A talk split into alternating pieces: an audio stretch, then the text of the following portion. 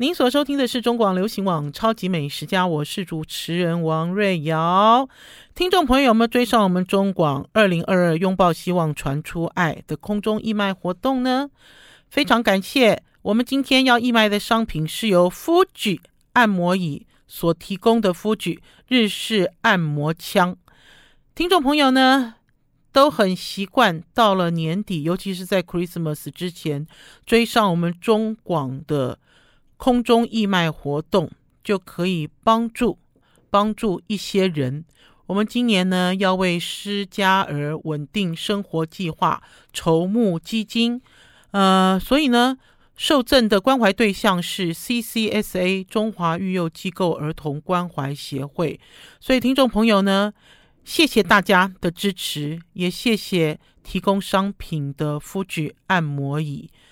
如果呢，大家有更多想要做的事情，想要买，想要捐钱，想要有更多的关怀，请你们拨打义卖专线零二二三七八二零二二零二二三七八二零二二。好啦，紧接着是我们超级美食家自己的活动哦，勇闯录音室召集令，这次呢发自蒋府燕，听众朋友记不记得蒋府燕啊？我都记得美林粥，哎，你们记不记得？都让我流口水，不但流口水，还跑去，还跑去桃园吃蒋辅燕哦。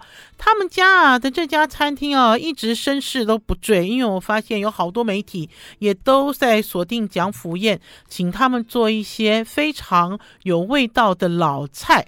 所以呢，十二月十四号早上十一点，蒋辅燕的主厨。钟文景还有副主厨徐廷伟要来我们超级美食家的现场哦，在现场呢，要在空中，当然你们是空中啦，我是现场，我就有吃到。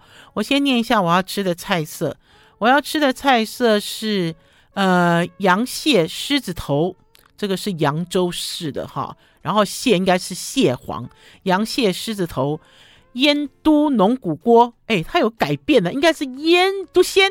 可是呢，它放了应该是用排骨，还有是自梅镇醋骨。诶诶，我发现他现在每一道菜都有新意耶，听众朋友，这道菜应该就是很传统的糖醋啦，就是这种江南做的糖醋。可是他用的是腌梅，还有一个是咸菜双鸭霸，还有花椒鸡皇堡，以及乌金乌金鹰虾炒面。乌金鹰虾炒面，那应该就是乌鱼子加上樱花虾喽。听众朋友，流口水了，对不对？从现在开始到十二月七日为止，听众朋友只要上到王瑞瑶的超级美食家的脸书粉丝专页，找到这一篇文章，在下面留言，我想要蒋府宴乌鱼子樱花虾酱料礼盒，有三位幸运的听众朋友就可以获得礼物。跟我们一起进行疫情之后的勇闯录音室的召集令，发自蒋府宴。好，今天继续来给大家聊美食。呃，前一阵子一直都往南部跑啊，所以呢，我在高雄吃了好多餐厅哦。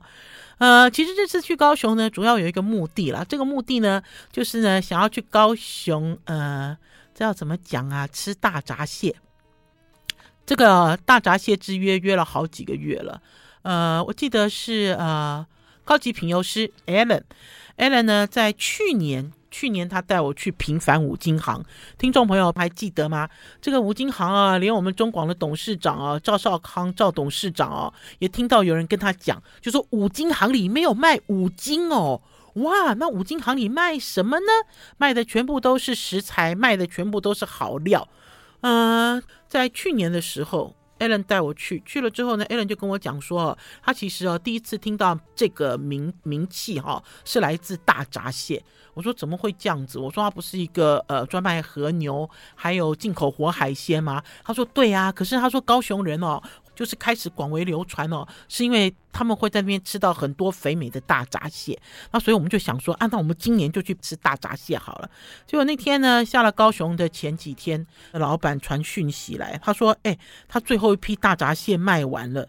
大家知道今年的这个气候啊，其实蛮异常的。今年起蟹的时间也比较晚，好像好吃肥美的蟹没那么多。那所以 Alan 就问我，我说没有大闸蟹了。他说有有雪场蟹啊，哈，有毛蟹啊，有很多蟹啊。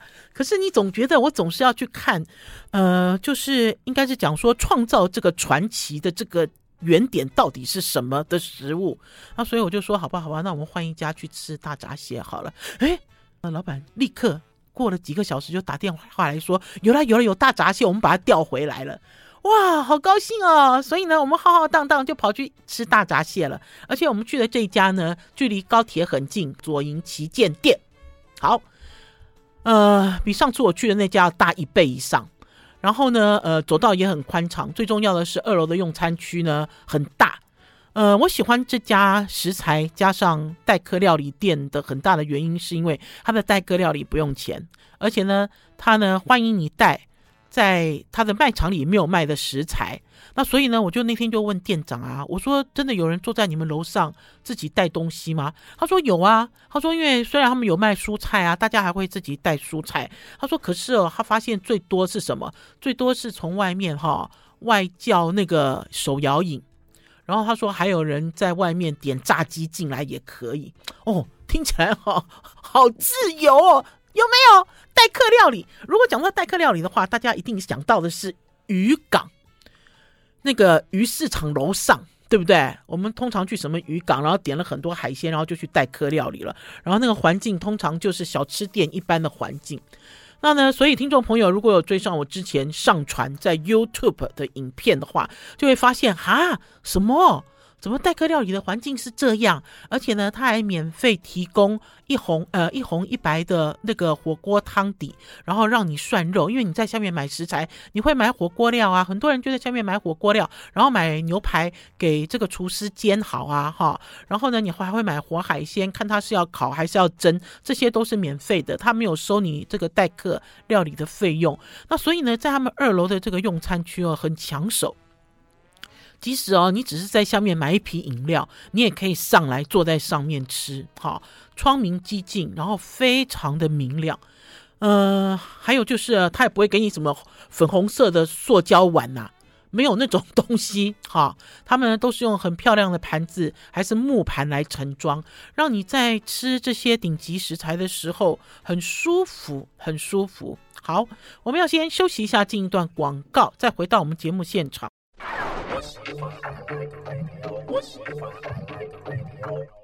您所收听的是中广流行网《超级美食家》，我是主持人王瑞瑶。今天节目一开始跟大家介绍我在高雄最喜欢、最喜欢、最喜欢的一家食材料理店，合并待客料理，名字叫做平凡五金行。而且今天跟大家分享的是它的最新开张的左营旗舰店。它这个位置啊，距离高铁很近啦。坐高铁一下来就可以去了，还是你要离开高雄的时候也可以直接去，我觉得非常方便。话说啊，那天呢、我们主要是为了大闸蟹而去，可是呢，不是只有吃大闸蟹，因为呢，高雄贵妇一路浩浩荡荡十二个人，就拜托店长帮我们挑东西、买东西、选东西，因为店长最知道他们的店里面有什么。那我这里要再三强调哈，就是呃，这家食材店哈，不是什么东西都很高价。因为他也有卖便当，好卖那种熟食便当，然后呢，又有卖类似很简单的轻食，好，然后甚至于这次呢，在他的二楼有一个算是一个甜点柜，他们以前呢就有卖和果子，好，可是因为和果子呢好像只有呃周休假日才会出来，那所以呢，他们新增了一个这个甜点柜，这个甜点柜呢是收集了全台湾，好，就全国热门的一些甜点。那天我吃了几个甜点，我觉得好精彩哦。其中有一个就是土巴勒的生乳卷。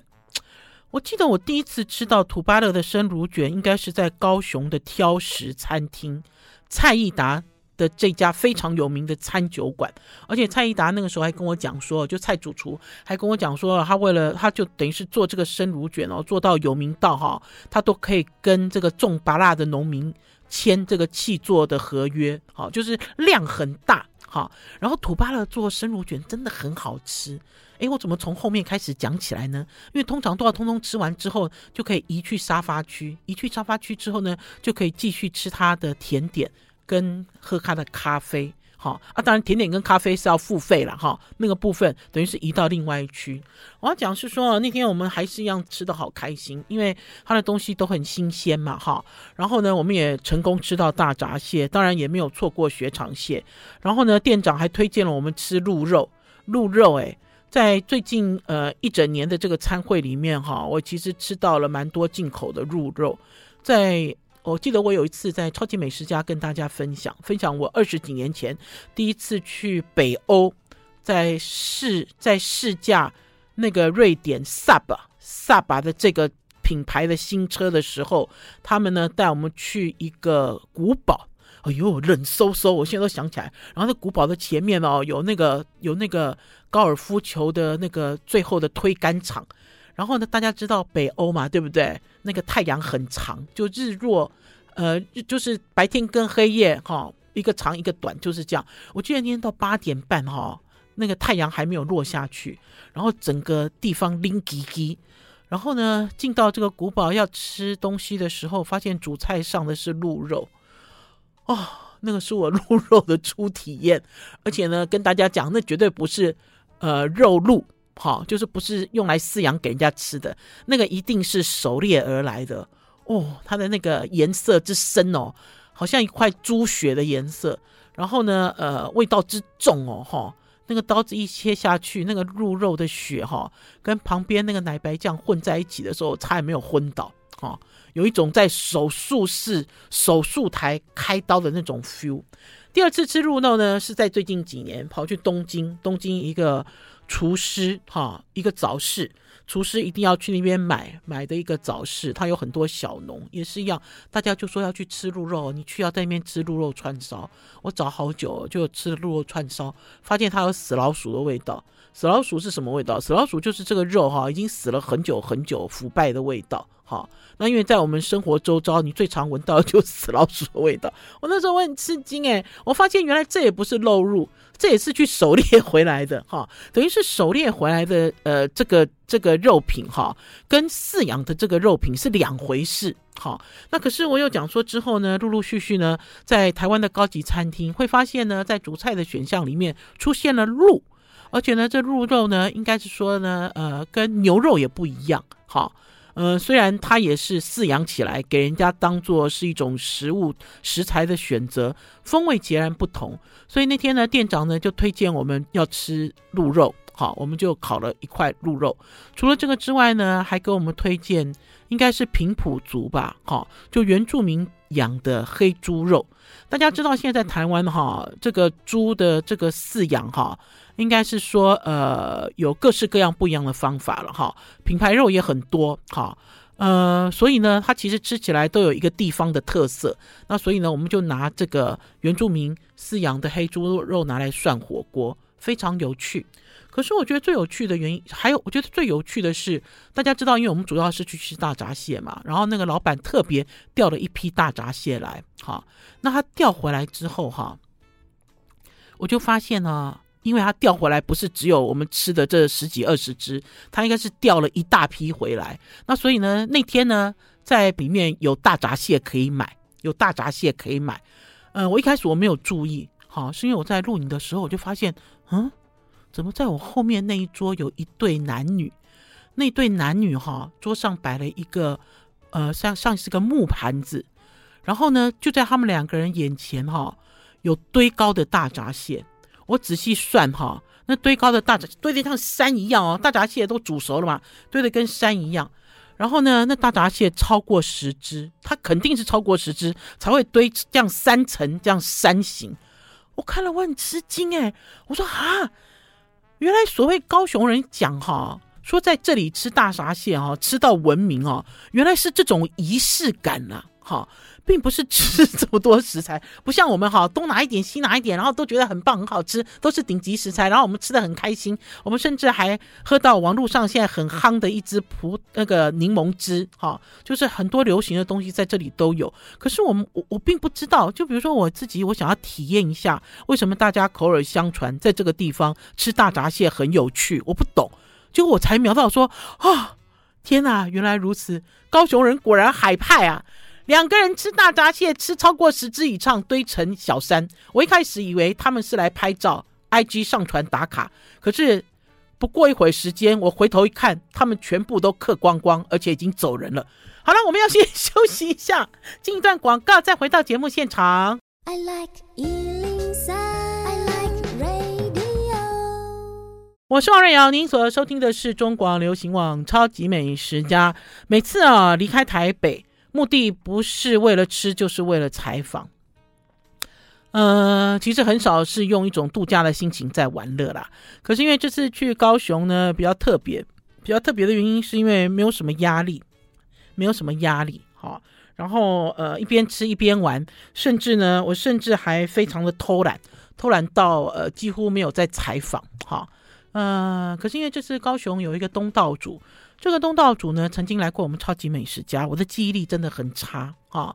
因为呢，他曾经到我们超级美食家上节目，大家记不记得有几年前吧？他们那个时候重新整理了这个餐厅的柜位，然后呢，呃，那一集超级美食家呢，好像是呃接连哈。接连进来了好几位餐厅的老板来介绍他们的新餐厅，其中呢有一个老板叫徐李林，这个徐李林呢，他就是引进，呃，在泰国曼谷非常有名，大家去曼谷会吃的米其林跟米其林相关的这家泰国餐厅叫做 Nara N A R A Nara 的这一家。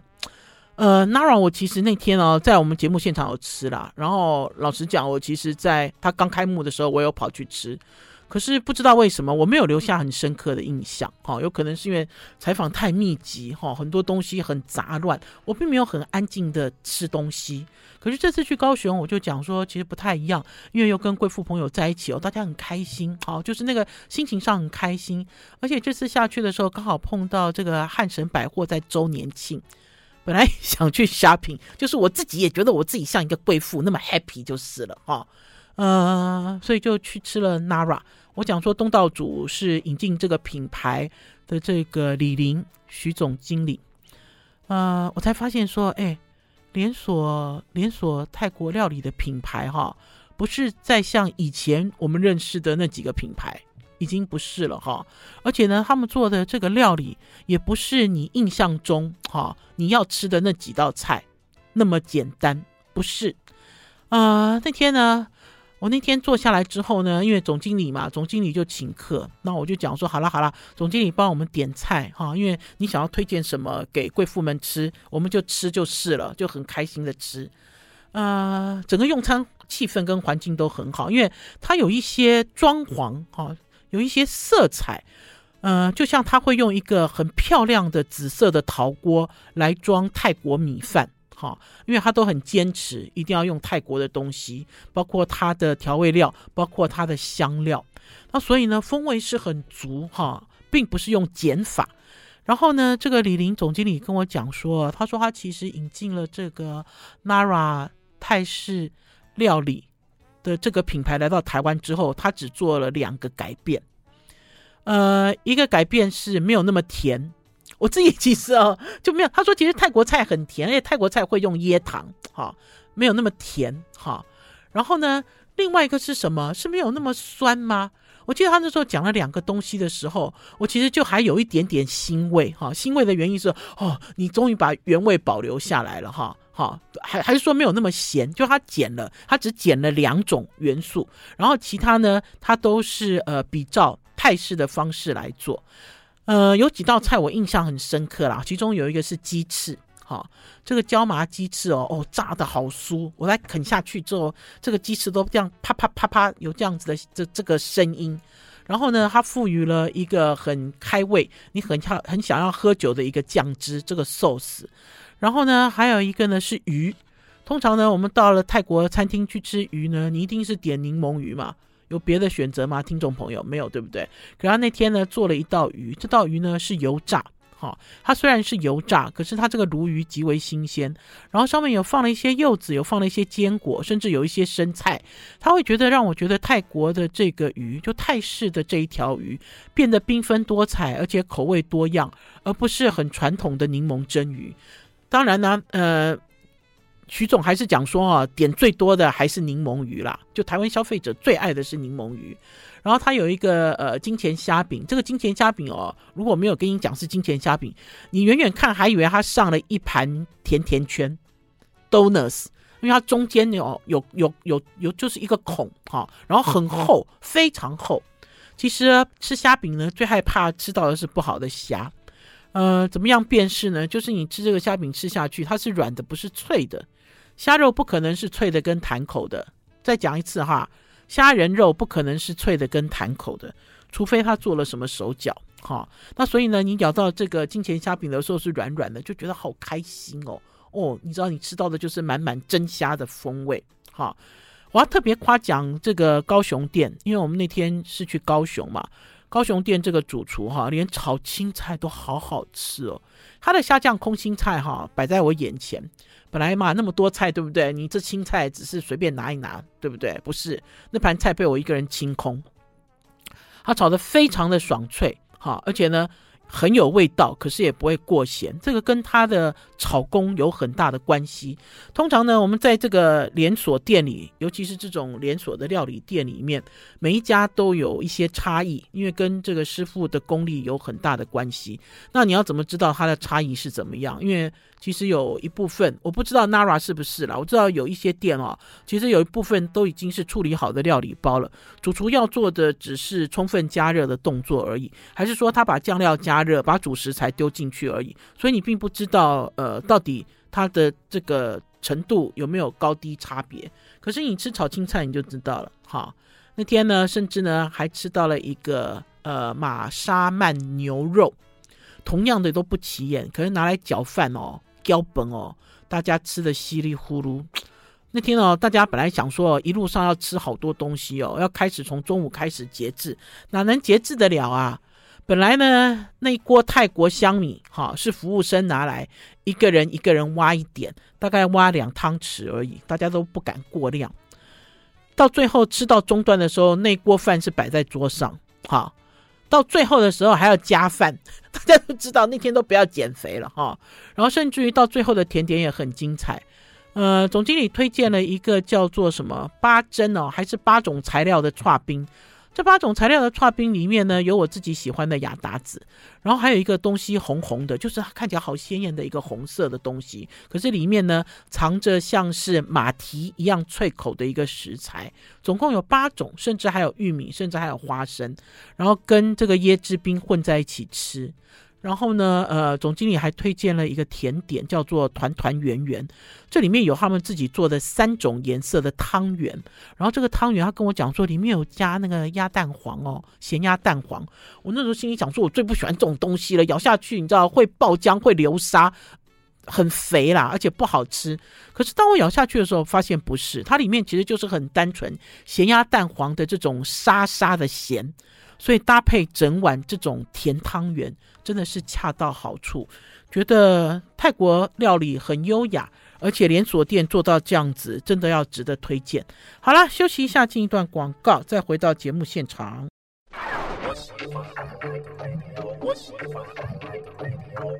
我是王瑞瑶，您所收听的是中广流行网《超级美食家》。那天呢，跟徐总经理在高雄搜狗百货。呃，高雄的 SOGO 百货好像也改装了一下，然后呢，徐总经理就说他有两个品牌在这边，那所以呢，就请我们去给他试吃一下。然后呢，总共有十几个贵妇，大家浩浩荡荡就跑去了高雄 SOGO 百货的地下一楼。我觉得很奇怪，就比如说，如果是在台北的话，哈，像这种呃有餐厅规模的，应该都摆在。不是地下室，不是地下楼层啦，应该都摆在什么十一楼、十二楼，甚至更高的楼层。可是，呃，高雄的搜狗不一样，它在地下。然后呢，我甚至从贵妇的口中听到，贵妇说他们好久没有来这一区嘞。我听了，我说怎么可能？他说因为啊，高雄的热闹哈，就高雄热闹的区域跟台北一样会转移。以前呢，他们呢都在这一区玩搜狗是贵妇百货，现在不是，现在都转到别的地方去了。那所以呢，带。贵妇来到这边的时候，他们也觉得很陌生，很好玩哦。我说啊，高雄有那么大哦，好，这其实跟我们台北不一样嘛。我们台北早期热闹的是西门町，然后移到东区，现在移到信义区，对不对？它其实等于是应该是说这个城市最繁荣、的这个中心点会改变，哈。啊所以他们重新来到这里的时候，呃，老实讲啦，他们好像是一副这种旧地重游的样子，好像感觉跟我也差不多。大家好像那个乡巴佬，你知道哦，原来这里哦，原来那里有这样子那样子的开心。好，这个李林总经理呢，呃，在这个地方有两个品牌，第二个品牌叫做东京纯豆腐。呃，东京纯豆腐也是连锁店，哈。呃，老实讲啦，我以前哈，我其实不太会推荐百货公司的连锁店，因为呢，我觉得在早期进到百货公司的这些餐饮还是品牌，就是蹭人气，对不对？就是蹭百货公司的人气。然后呢，呃，这些来逛百货公司的呢，也不一定是经常来。大家知道以前百货公司很高贵、很高档嘛，哈，久久去一次。可是因为现在消费的形态不一样了，去逛百货公司非常的稀松平常。那所以呢，这些呢餐饮品牌呢，他们从所谓的七十分美食、七十五分美食，他们现在也往上往上拉升。然后甚至于呢，有一些品牌在海外，他们是从海外红进台湾，哈。呃，甚至还有米其林，呃，米其林的一些必比登也好，米其林一星也好，像这样子的一个荣耀，然后他们呢抢进的地点也是百货公司里面的美食，哈，美食柜位，那你就会发现说，其实有些东西你吃到的时候还蛮还蛮吃惊的，就像我现在要跟大家推荐的这家东京纯豆腐，这家店呢，呃，在台北没有，哈，距离台北最近的是林口。桃园也有，然后我上网去查，发现他在台北的连锁店，呃，他在台湾的连锁店不少，而且他在东京的连锁店超过了四十家。所以换句话讲，它不是假的，哈，它不是伪装的，哈，外国连锁品牌。为什么我会这样讲？因为在早期，甚至是现在，有很多，他会跟你讲说，哎，我是来自哪里？我是来自。东京，我是来自伦敦，我是来自新加坡，我是来自哪里？然后香港，然后你一查哪里有这个品牌啊？这个都是在在地的一个品牌，呃的关系人哈，来到台湾做的实验店哈。然后甚至于呢，大家知道，连高级的餐厅也是，他跟你讲说，哎，我这是东京，我这是哪里？那个高级就是那个呃米其林三星主厨的名店，哎，那为什么你的店名来到台湾都不一样呢？你为什么不是这个店名呢？哈，所以等于是台湾像是一个实验地的感觉。可是我去查了一下东京纯豆腐，它在东京就有那么多店。我要跟大家讲哈，吃豆腐这件事哦，每一个人都感兴趣。我甚至哦，在很多很多年以前，那个时候我还刚入行的时候，我曾经在万华采访过一家呃只有卖豆腐的餐厅。好，我甚至还采访过一家只有卖臭豆腐的店，哈，就等于是以以这个豆腐为主角，哈，大家都感兴趣。可是，在台湾好像很少有人做出来。因为我的确也去了东京，去了京都，吃到了只卖豆腐的店，而且非常有风格，哈，各式各样豆腐料理的呈现方式。因为大家知道，这个豆腐跟芥菜一样，我为什么会这样形容？因为芥菜有福菜，有酸菜，哈。然后呢，呃，有这种新鲜的各式各样，然后就跟萝卜一样，哈，白萝卜也是一样，它会按照不一样的腌制方法、不一样的时间呈现不一样的态状，哈，呃，豆腐也是一样，它是豆浆，然后稍微凝固一点就变豆皮，然后还可以制作成豆腐，豆腐还可以分呃硬的豆腐、软的豆腐，还有豆腐脑，然后甚至还可以晒干，对不对？那所以它的形式很多很多，呃，老实讲呢，在前一阵子呢。呃，宝师傅的爱徒玉山，他的家族就是做豆腐的。我们还一直想说，哎，我们不要再做我们现在的工作了，好不好？你也不要再做科技业，我也不要再做媒体了，我们去开一个豆腐楼。大家想不想吃豆腐楼呢？等一下，我们家气质丽文怎么皱眉头？我想要开一个豆腐楼，我想要在台湾开一个豆腐楼，我想把我们的豆腐的吃法发扬光大，好。呃，那所以当我在看到这个品牌我去吃的时候，我发现，哎呀，我们真的弱了，我们真的输人家很多。为什么？它虽然叫做东京，可是呢，它其实卖的不是日式，它卖的是韩式。我不知道这一招到底是谁创的啦，可是我觉得很厉害。厉害的原因是因为，就像我们去吃这个韩式泡菜火锅，有没有听众朋友？我们去吃韩式泡泡菜火锅，还是我们去吃三骂臭臭锅？好，我们把一些东西都做成了 SOP，好，然后都做出了一个规格，然后呢，它可以透过一些食材的转换，变成不一样的商品。我觉得这家店给我的感觉就是这样，而且呢，它里面放的豆腐是我想念了很久的豆腐脑，豆腐脑，头脑的脑。或许听众朋友有一些人很年轻，他说豆腐就豆腐，豆腐脑是什么？豆腐脑就是比豆花更嫩的豆腐。在早期，在台湾，在中华商场的点心世界就有卖豆腐脑。我在几年前呢去中国大陆采访，我记得我是去西北的一个城市采访，早餐就吃豆腐脑，而且呢，豆腐脑的吃法就跟咸豆花一样，放了好多好多的这个材料撒在上面，然后热乎乎的吃一碗。像这样子的传统，在台湾已经找不到了。好了，我们要先休息一下，进段广告，再回到节目现场。I like 我是王瑞瑶，您所收听的是中广流行网《超级美食家》，今天来跟大家聊美食，聊高雄各式各样的美食。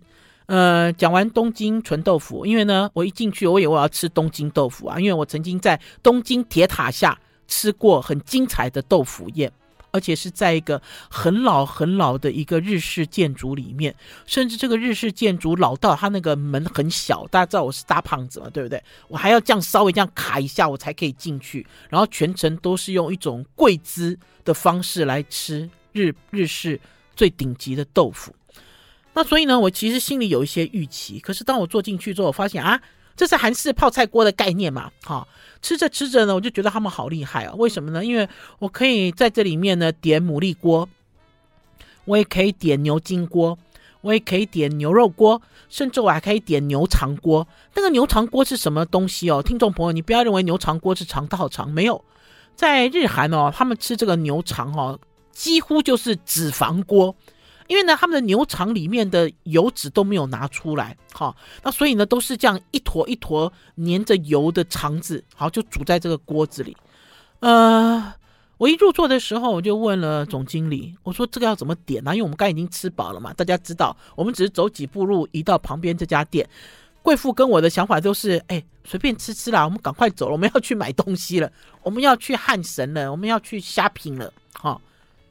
可是，一坐下来之后，我在翻他的菜单的时候，我才发现不简单。不简单的原因是因为我觉得是一种很细心的安排。因为你入一入座之后，每一个人都给你呃一个长碟，这个长碟有三种豆腐，免费的。免费的原因是因为他要你去吃，哈，就是他们家的豆腐到底是什么什么类型的豆腐，呃，有原味，然后有加了酱油的，然后也有加最后一个应该是加什么味道，就他让你试。好，三个一口的这个嫩豆腐，我刚才有讲说他们家做的是豆腐脑嘛，很嫩。呃，然后我就我就问了店长，我说：“哎，我以为你要来给我体验呢。”他说：“不可能给你体验啦。”他说：“因为啊，他们做这个豆腐一蒸就要蒸七十分钟。”我忽然就想到，有很多年了，好多好多年了。那个时候我采访了一个豆腐达人，在台湾，他用盐卤豆腐，好，他开了盐卤豆腐的专卖店。呃，生意没有想象中的好哈，呃，可是呢，他做了很多不同类型的豆腐。我以前一直都认为盐卤豆腐一定就是硬邦邦扎实的豆腐，可是没有。他那天用盐卤豆腐，呃，用用盐盐卤来蒸蒸豆花，然后用碗哈一个一个碗去蒸豆花，真的好嫩哦，比蒸蛋还嫩，就让我想到说，哦，对哈，原来他点卤的轻重哈，还有这个点卤的轻重就可以决定这个。黄豆制品的硬跟软的程度，然后试完之后呢，就开始呃免费小菜一碟，三种一碟，然后呢饭可以让你无限吃，你要吃多少饭都没有关系，然后你就要开始点这个豆腐锅，嗯、然后这个豆腐锅呢，老实讲，我看了一下价钱，价钱也还不错，可是呢，因为董事那个总经理跟我讲说，他说客人进到这里只要做两件事情，好。这两件事情决定后面就简单了。我说做什么事情？然后第一件事情是汤头，有三种汤头给你选择，哈，有辣的，有味噌的，有原有原昆布的。然后呢，你要选辣，呃呃，有要选辣度。什么叫做辣度？就是它有呃一分辣到五分辣。好，我们那天选的是两分辣。